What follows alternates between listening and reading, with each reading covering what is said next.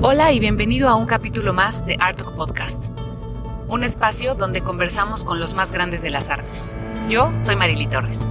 El siguiente capítulo es patrocinado por Café Aristóteles. Como tú sabes, yo soy amante del buen café. Y Café Aristóteles lo es. Puedes hacer tus pedidos al 764-767-4332. Te lo envían a cualquier parte de la República. Puedes seguirlos también en redes o hacer tu pedido ahí mismo. Se encuentras como Café Aristóteles MX.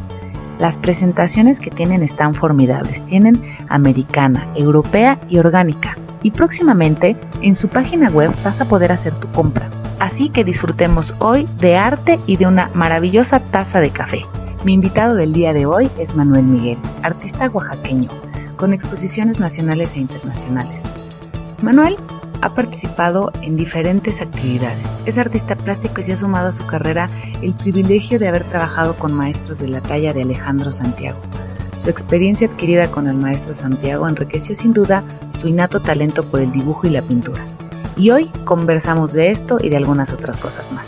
Te dejo con esta grata charla con Manuel Miguel. Muchísimas gracias por tener esta conversación conmigo hoy en Art Talks. ¿Cómo estás? Pues yo bien, genial. Bueno, aquí en el taller con un montón de actividades, pero al final de cuentas bien, eh, lo que acabe con toda esta situación, pues yo creo que estamos bien.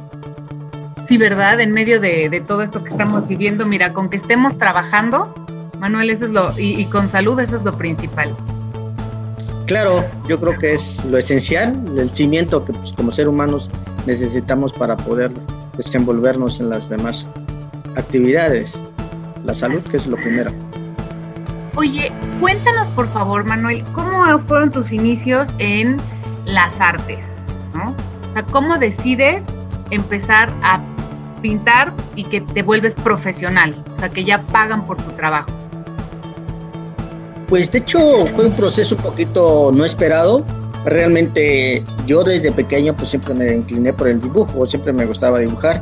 Más sin embargo, pues nunca pasó por mi mente realmente vivir de, un talento, que es esto, o de un don, se puede decir, o de una habilidad tal, tal cual. Pero conforme al tiempo, yo ya, me, ya empecé ya tarde en las artes, estoy hablando ya a los 27 años, bueno, casi a los 28 años es cuando yo ya decido tomar, pues, esto como una carrera profesional, como un oficio, como un trabajo, como una forma de vida, pero todo se fue dando conforme al tiempo. No, no es algo que estuve buscando, que me aferré o que desde niño quise decir, ¿sabes qué? Voy a ser artista, voy a ser un pintor, voy a ser un escultor.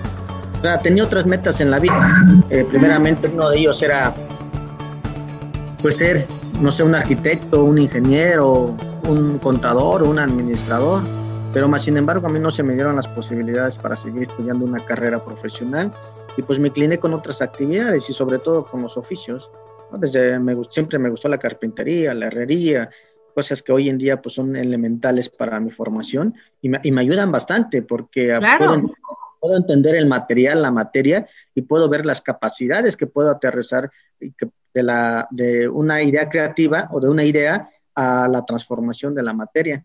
Pero los procesos han sido muy, muy, en algunas ocasiones complicados, y en, otras ocasiones pues satisfactorios. Pero yo creo que en ambas partes siempre hay como un equilibrio, ¿no? Algo que aprender, porque pues, como te comentaba, es algo que no lo tenía planeado. La vida me lo fue, me fue conduciendo para poder llegar ahorita a, a, a poder vivir del arte, que es lo que se puede decir, lo que puedo decir hoy en día que ya encuentro una satisfacción porque pues estoy todo el tiempo en mi taller, o sea, ya no tengo otra actividad más que enfocarme a pintar, a esculpir, a tallar, a ensamblar o, buscar elementos, estar experimentando constantemente, tanto técnicas, tanto procesos, tantos materiales y sobre todo aterrizando todas mis ideas, pero han sido procesos tan complicados en su momento y pues a la vez también muy, muy, muy ligeros,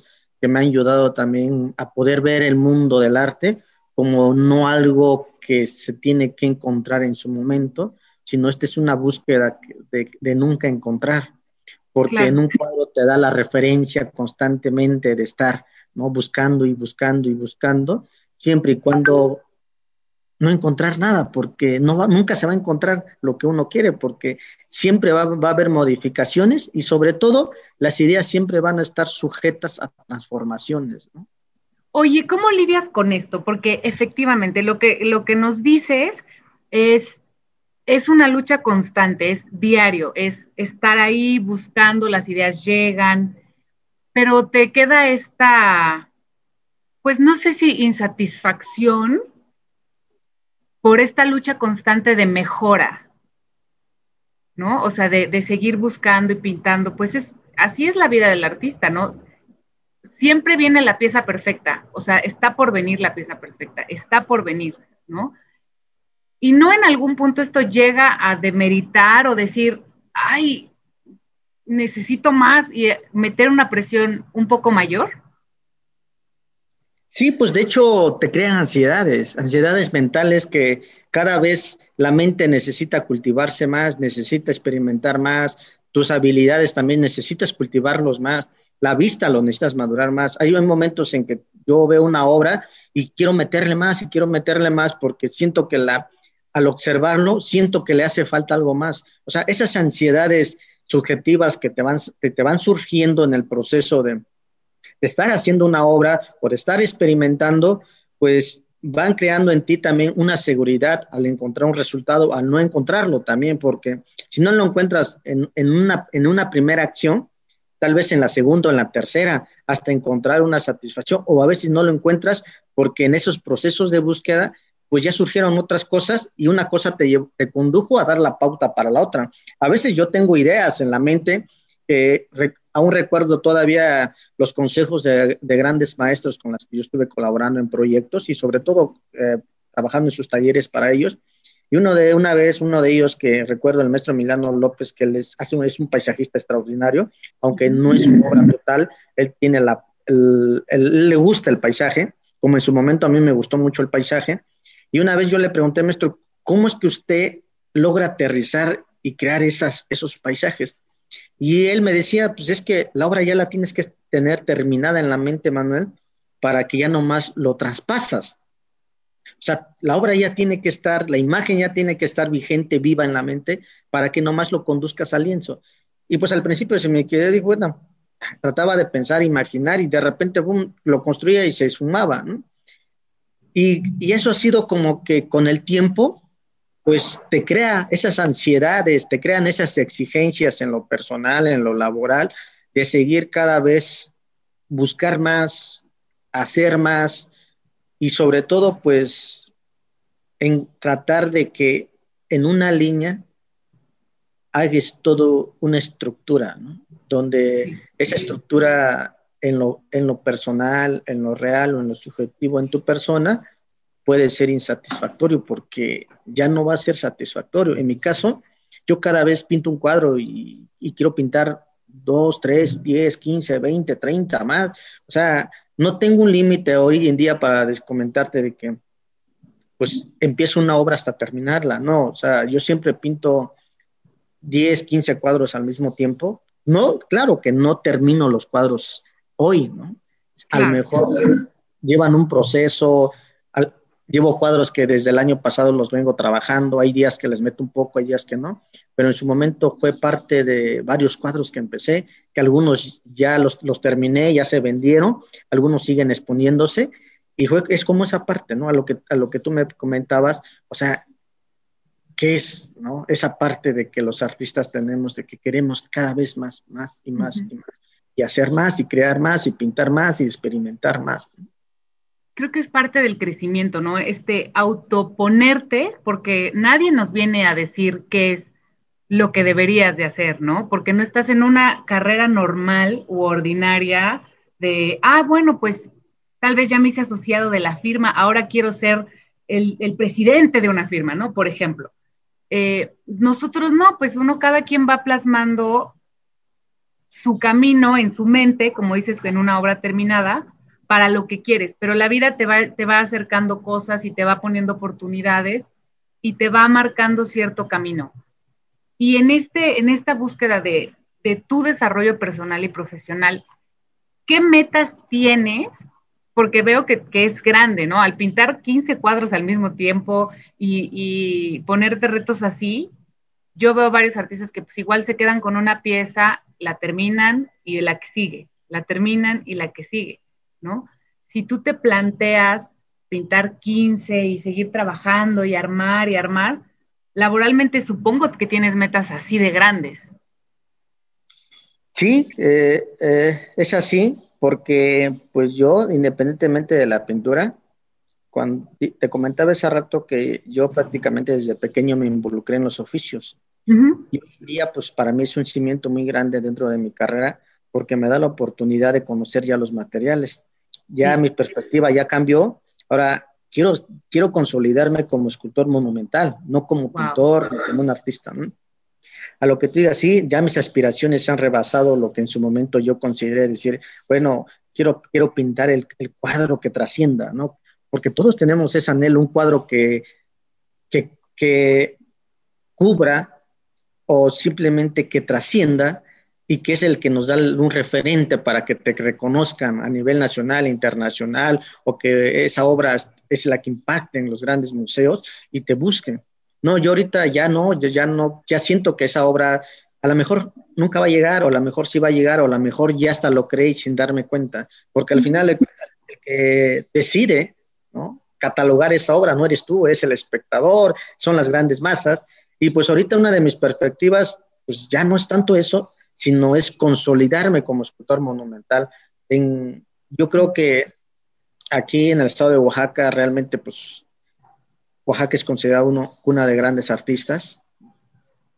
Eh, hay una, diversidad en, el, en el nivel cultural donde podemos encontrar artesanos, pintores, artistas plásticos, escultores, y así sucesivamente pero en el ámbito eh, monumental, pues somos pocos, ¿no? Son pocos los que realmente pues, han podido romper esa barrera porque es complicado a veces las limitaciones que, nos, que no nos permiten tan fácilmente crear cosas grandes porque pues la mayor parte de nosotros pues o sea, los espacios son, a veces son los que nos limitan y en mi caso yo prácticamente he considerado y he, hecho de creado espacios, la cual estoy preparando al futuro no tener esas limitaciones, porque para crear una, una escultura monumental pues se necesitan bastantes factores. En primero, gente que colabore contigo, logística, espacios, material, cómo maniobrar, o sea, son tantas las,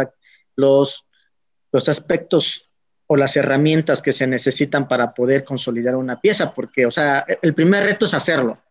El segundo, o sea, el transporte, ¿no? ¿Cómo lo transportas? ¿Cómo lo mueves? La logística, la logística de instalación. Y es ahí donde yo digo que para mí esa es, esa es mi ansiedad de poder retarme a mí mismo en decir, o sea, lo puedo hacer. Más yo tengo un complejo que prácticamente yo he pintado, me relaciono mucho con el colibrí. Me encanta. porque lo considero como mi nahual o mi tona, la cual, pues yo por ser pequeño, porque por naturaleza soy pequeño también, pero después de hacerle un estudio al colibrí me doy cuenta de todas las habilidades, todo eso, cosa que desde pequeño no lo hacía. Y ahorita, pues, ese es como mi, reto de decir, bueno, ¿cómo puedo contradecir mi físico a mi quehacer? ¿no? Un tema ahí que traigo de decir, bueno, yo soy pequeño, pero quiero hacer cosas grandes.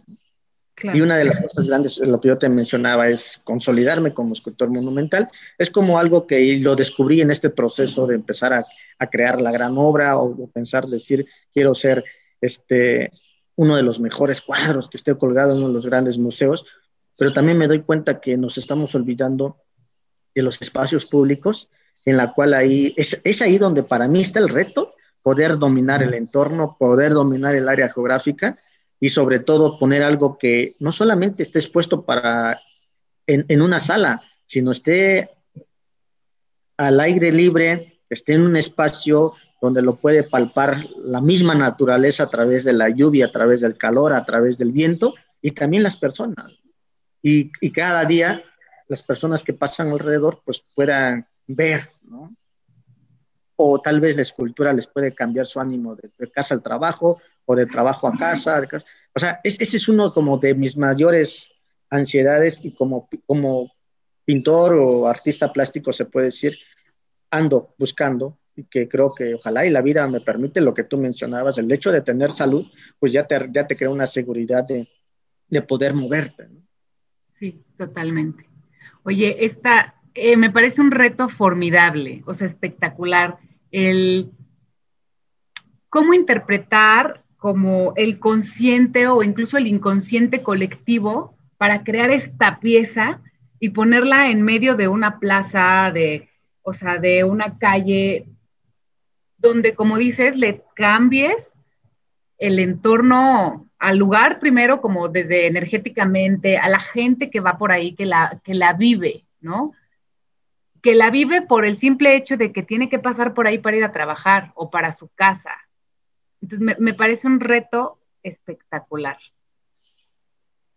Sí, que te aseguro que he aprendido bastantes cosas en este proceso de, querer hacerlo y me voy dando cuenta, como lo comentabas ahorita, ¿no? Cada vez eh, entre más nos exigimos, nos vamos dando cuenta que pues hay, una mayor disciplina, hay una mayor constancia, hay un, mayor desgaste y sobre todo hay un mayor sacrificio porque pues a veces nos ilusionamos tanto, pero a veces no medimos todo, todas las consecuencias o las circunstancias que se tienen que mover, se tienen que construir, se tienen que derrumbar para poder aterrizar parte de lo que tú anhelas, ¿no? Parte de, lo que tú quieres hacer como artista plástico, como escultor, como pintor como artista visual. Claro, y, sí, totalmente cierto, ¿no? El, el esfuerzo que, como en un principio lo comentabas, hay toda una estructura que te permite hacer algo así de grande, así de visible, ¿no? Incluso en, piezas en, que estén colgadas en una sala, como también lo mencionabas, ¿no? Hay todo un esfuerzo, hay atrás una estructura completa que sostiene que hoy por hoy llegara la pieza a ese lugar, ¿no? Y a veces ese esfuerzo no se ve, muchas veces no se nota todo lo que sacrificas para llegar a, ¿no? O sea, ¿por qué hoy eh, es tan conocido tu nombre? ¿Por qué vas a muchos lugares y puedes ver tu obra y se reconoce? ¿Por qué ahora espacios públicos te abrirán, eh, pues ahora sí que las puertas para que puedas poner macro obras ahí, ¿no? Todo eso implica mucho trabajo y sacrificios que a veces no se perciben de manera inmediata, ¿no? O sea, es como, ay, yo quiero, pero cuando la gente quiere, pues hace mucho para lograrlo. Que es algo que hayas dicho, bueno, sacrifiqué esto, pero vale absolutamente la pena precisamente porque hoy estás en donde estás.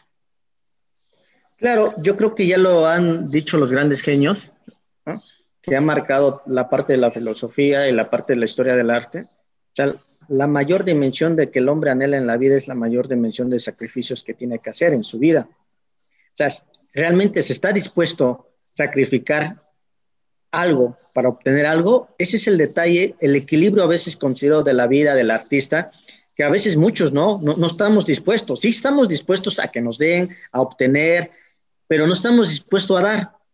Y que esa es la gran diferencia. A veces muchos me preguntan, oye, pero ¿cómo le haces? ¿no? Yo realmente le digo, pues es que me levanto desde las 5 de la mañana, 5 y media estoy en mi taller, este, tengo que estar trabajando, de aquí me voy a las 10, a las 11 de la noche. hoy en día, por lo que pues ya eh, tengo que distribuir mi tiempo, pues ya, ya, estoy, ya, soy, ya soy casado, pero antes no, antes cuando estaba solo, pues prácticamente esto era mi vida.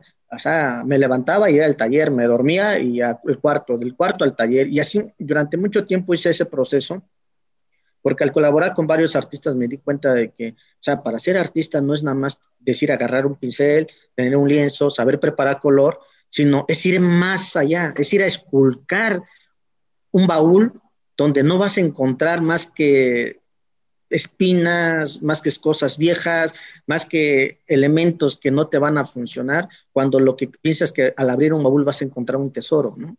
No, ese baúl tú lo tienes que, tienes que sacar lo que hay y tienes que meter los grandes tesoros que tú quieres guardar. Y a veces no son para ti, son para la gente que, que tienes alrededor. Y muchos de los casos, pues para mí, el, dedicarme, del momento que yo decidí dedicarme a esto, sabía perfectamente el sacrificio que tenía que dar para poder consolidarme. Llevo siete años, pero han sido, para muchos dicen son siete años, wow, poco tiempo, pero para mí han sido casi como si fuera la vida de un, de un perro, ¿no? un perro, decir, bueno, ya son 21 años. Siete, sí, claro. Bueno, ya, ya lo multiplicamos por siete, pero pero así, ¿no? De esa manera he visto las dimensiones de que, que las cosas que uno anhela en la vida o, o hasta dónde uno quiere llegar, pues es los caminos largos que se tienen que recorrer. Y son caminos que nadie te garantiza que van a ser lineales. Muchos van a tener subibajas, van a ser piedrosos, van a ser espinosos. Y ese es ahí donde está la prueba real, de la vida real de un, de un, pintor, de un artista. La historia lo ha, lo ha, lo ha, lo ha puesto en el pasado, en el futuro, en el presente, de que a veces no, no falta, no solamente sería una vida, a veces no es, pasaría años y años que a lo mejor tu, simple vida que se te está dando no es suficiente para conseguir lo que el día de mañana seas, tu trabajo sea reconocido. Ya ha pasado mucho tiempo. Hay artistas que en vida propia pues nunca vieron el fruto de su trabajo, pero más sin embargo ya después de muerto, pues ya su trabajo ya está en los mejores museos, ya está consolidado, ya es considerado como grandes precursores del arte, del movimientos, pero no, pero no les bastó una, una vida para poder consagrarse. Y muchos de los casos, pues todos estamos expuestos a esto. el arte es una de las carreras más largas que existe porque nunca vas a terminar de graduarte. Y cuando piensas que ya lo estás haciendo, wow, la vida te da sorpresas, va a decir, bueno, te falta hacer esto, te falta experimentar esto, tienes que cursar en este tipo de material. Y, el arte tiene muchas disciplinas que realmente pues lo que hace falta es tiempo. En, mi caso yo te, digo, o sea, lo que a mí hace es, yo ando peleándome todo, todo todos los días, es con el tiempo. Claro que trato de, a veces de no correr tanto, sino ir de manera moderadamente. Hacerlo eficiente, ¿no? Y a veces, pues es eso, no tengo otra, no tengo otra actividad que te pueda decir que no es hacer arte todo el tiempo, ¿no? Sí, bueno, si es que así se considera. Claro, no, totalmente sí. Y hace un momento lo platicamos, ¿no? Em, pues hay grandes maestros, eh, grandes ejecutores de arte que pues hacen trabajos formidables, pero que no logran consolidar el círculo para que sea considerado realmente profesional, ¿no? O sea, no venden. Y pues pragmáticamente, si si, haces arte o lo que hagas y no lo vendes y pretendes vivir de eso, pues no estás haciendo lo que dices que haces, básicamente. ¿Cómo consideras tú este camino justo ahora con lo que estamos viviendo que fue como abrupto y que pues tenemos un año en el encierro, pero pues obviamente comercialmente se ha detenido ciertas cosas, han avanzado por otros lados, se vienen nuevas rutas como exhibiciones este, o exposiciones digitales, subastas digitales. Para ti, ¿cómo ha sido esta transición en el mercado del arte? Pues fíjate que para mí, en lo personal y en lo, profesional se puede decir, como hay un dicho muy pulgar, me cayó como anillo al dedo, por, la, por dos razones muy importantes. Una, me permitió concentrarme más y acabar ciertos proyectos que en su momento había dejado al aire, porque por el tiempo, ¿no? Porque de repente tenía una exposición, tenía que preparar la exposición, tenía que viajar, tenía que salir, y de repente, pues, todos los proyectos que tenía en el 2020, que yo sinceramente te digo, lo consideraba como uno de mis mejores años, por todos los compromisos que ya tenía y por todas las exposiciones. Te aseguro que yo nomás estaba yo esperando que acabara el 2019 para decir, bueno, ya quiero prepararme, ¿no? Yo quiero entrar el 2020 porque ya estaba con esa ansiedad, esa adrenalina. Y así empecé, ¿no? Ya tenía programado todo, todo, todo, todo, todo. Y de repente cuando vino todo esto, pues al principio sí, como que me, me desequilibró y dije, puta, ¿qué va a suceder, no? En primera, pues dije, bueno, tengo tantos compromisos, si, si los medios de comunicación, así como empezaron a invadir tanta información y que se iba, se iba a colapsar la economía, se iba a colapsar bastantes cosas, se iba a detener bastante, se iba a haber hasta, no sé, hasta un desastre, ¿no? Podría ser por, de tantas muertes, los, o sea, tantas cosas que en su momento yo pensé, ¿no? Que ahorita pues, no se viene mucho a la mente. Y pues también a mí, sinceramente digo, me conmovió, dije, bueno, es que qué haré? seguiré, seguiré haciendo, porque de repente me, perdón, me empezaron a hablar, me empezaron a decir, oye, es que creo que se va a suspender la exposición. ¿no? y así que prácticamente empezó uno, se fue la cadena con todos. Y al principio pues sí me dejó consternado porque me quedé así, ¿y ahora qué va a pasar? ¿no? Realmente digo, si, va a si van a empezar a, a, colapsar la economía, va a empezar a haber carencia, va a empezar, pues yo digo, bueno, yo creo que para la gente pues la última opción es comprar un cuadro, ¿no? O comprar arte, o comprar algo. Y dije, bueno, pues ¿qué haré? ¿no? Pues igual le paro un poco, descanso un poco.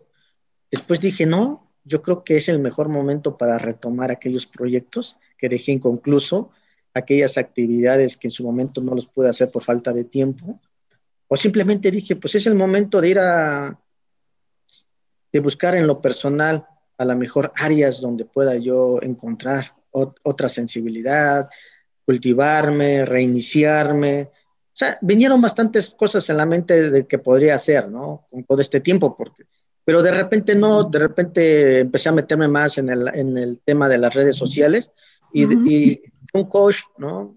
Muñoz, que él precisamente decía que pues hoy es el mejor momento para los artistas poder mostrar su, su trabajo en las plataformas este, de en línea, en las redes sociales, en todos los medios de comunicación, porque hoy en día la gente va a tener todo el tiempo para estar viendo qué está sucediendo a través de las redes, porque ya no va a tener ese contacto físico, pero sí va a tener el contacto con, un, con un, teléfono, con una computadora a través de las redes. O, o sea, la gente va, va, a encontrar otra forma de conectarse y se va a conectar masivamente.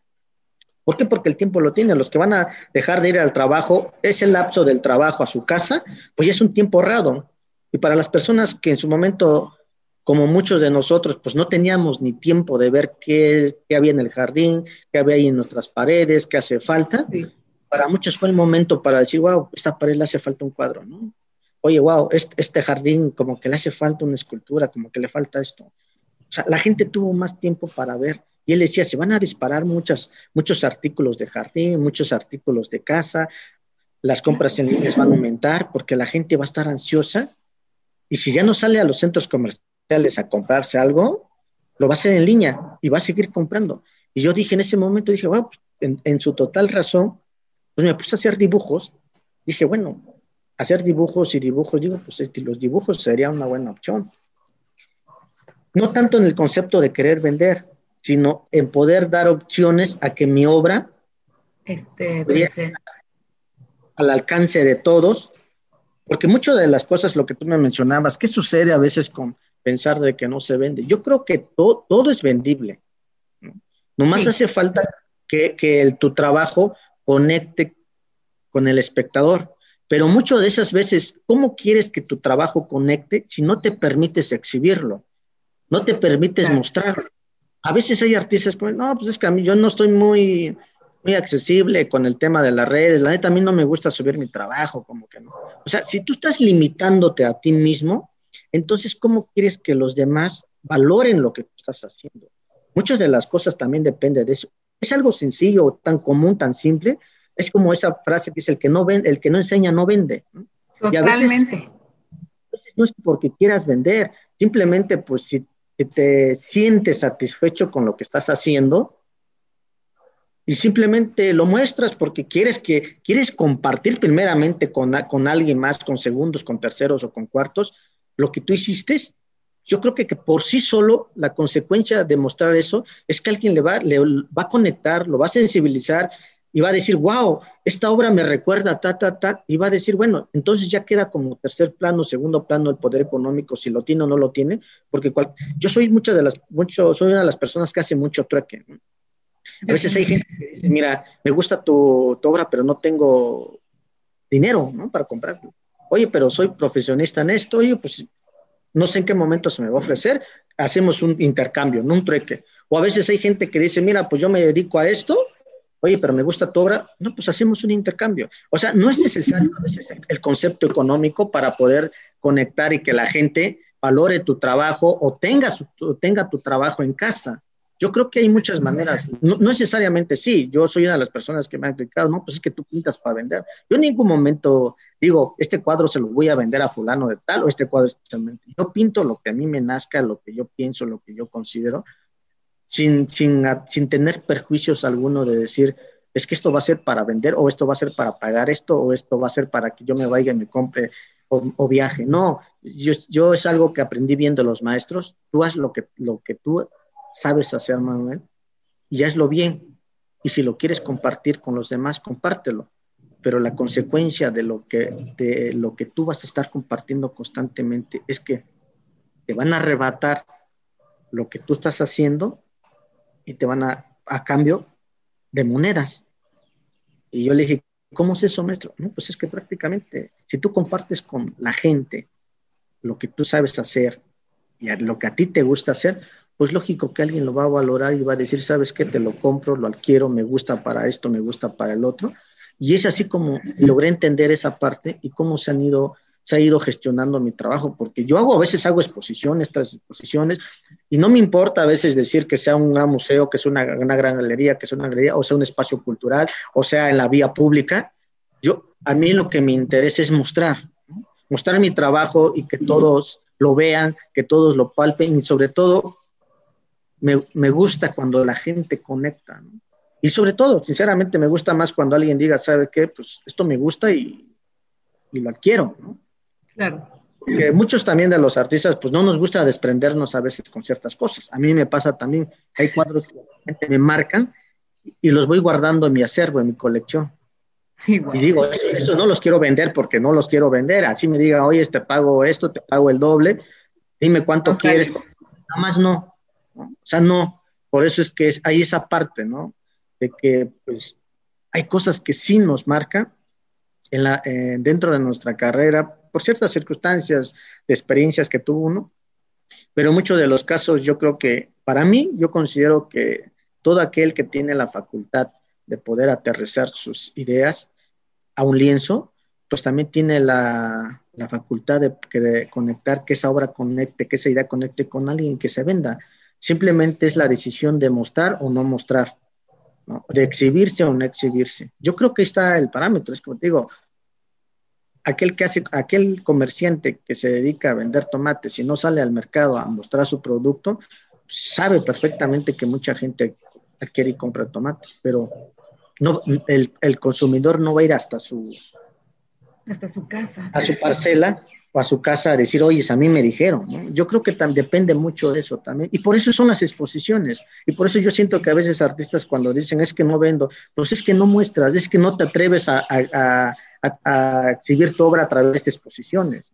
Todos están esperando que alguien llegue y les diga, oye, no te interesa exponer, oye, no, no que tú pintabas, oye, no, no, no te interesa, mira esto. Y a veces sí, algunos ofenden, porque a veces a mí me ha, me ha pasado en el tema de que ha visto restaurantes que me dicen, oye, mira, tengo un espacio, te interesaría mostrar, ¿no? es, es, una con otra, ¿no? A veces, pues les, les decoro, si así es posible, su espacio, pero también hay una oportunidad para mí de que mucha gente va a conectar con mi obra.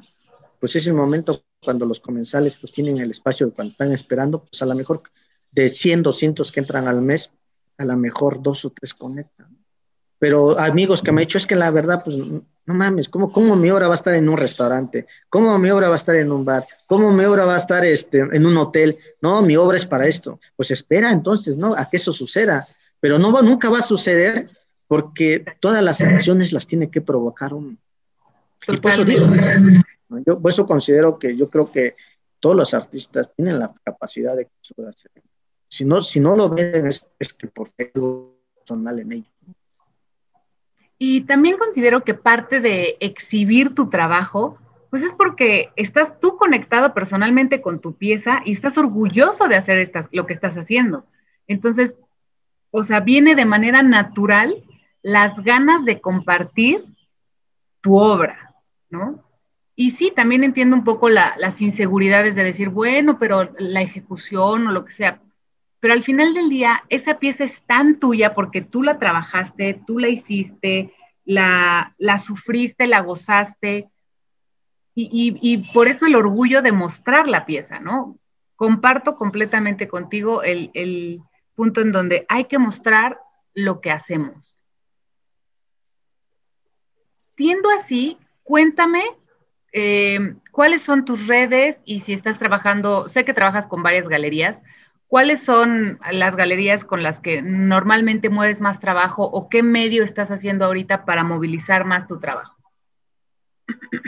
Pues de hecho, yo creo que las galerías han sido un cimiento muy importante dentro de mi carrera, porque a través de ellos me ha, me ha permitido que, que mi obra llegue a, a, más gente, ¿no? Y sobre todo las galerías son, son para mí son plataformas en la cual pues ellos tienen la capacidad de, de, mandar la obra hasta donde, hasta donde sea posible y saben perfectamente a, a, qué público tu obra puede impactar, ¿no? O, o, o simplemente eh, a qué cultura, ¿no? A mí me ha pasado, ¿no? A veces es que tu obra es especialmente para que América, ¿no? Estados Unidos, Canadá, por el tema del colorido, por esto. Y a veces pues digo, pues no sé, ¿no? Esa parte yo, yo no lo estoy ni investigando ni viendo, simplemente yo hago mi quehacer.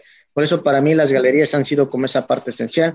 Y hoy en día también las redes, ¿no? Que eso es lo que es, que lo que se me ha facilitado más prácticamente agarrar, subir una imagen y pues sé que, sé que lo están viendo miles de personas y, y, siento que a veces pues el hecho de que lo estén observando, que la gente abre la imagen, pues para mí yo creo que ya hubo una, esa conexión directamente.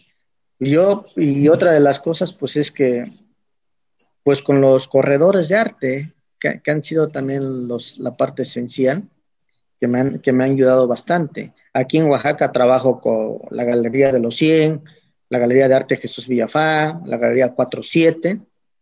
Son prácticamente las cuatro galerías que estoy colaborando con ellos y con algunos corredores de arte. Y en México trabajo con MAT, trabajo con Arte sobre Talbán, trabajo con la Galería Siglo XXI, trabajo con este... Uh, ahí se me fueron los otros. Y pues así sucesivamente, en casi en cada estado, pues afortunadamente trabajo con alguna galería en particular. Y en el extranjero, pues ha sido más con corredores de arte. Pero ha sido como que, pues esa parte de búsqueda también, de ir buscando, ¿no? Todas las formas y todos los medios para que mi trabajo también no solamente esté casado con, con un sector, sino que esté casado con todo con todo aquel que pueda en su momento tomarse el tiempo de poder leer la obra. Fabuloso. Pues eh, estoy como fascinada con esta conversación.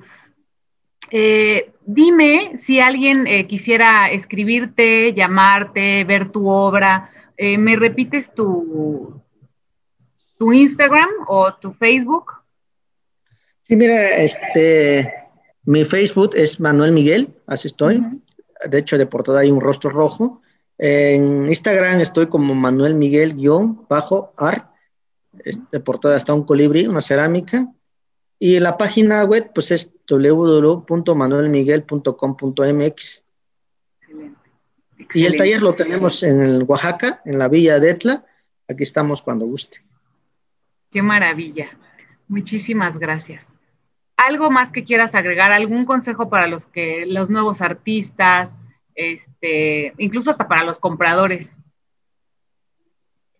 Pues de hecho, pues lo único que puedo mencionar es que si se persigue un sueño y se quiere desarrollar un talento, hay que acordarnos que todo, todo lo que uno anhela en la vida, pues necesita sacrificio, necesita cuidado, necesita disciplina, necesita constancia, necesita perseverancia y sobre todo necesita una vida para poder hacerlo.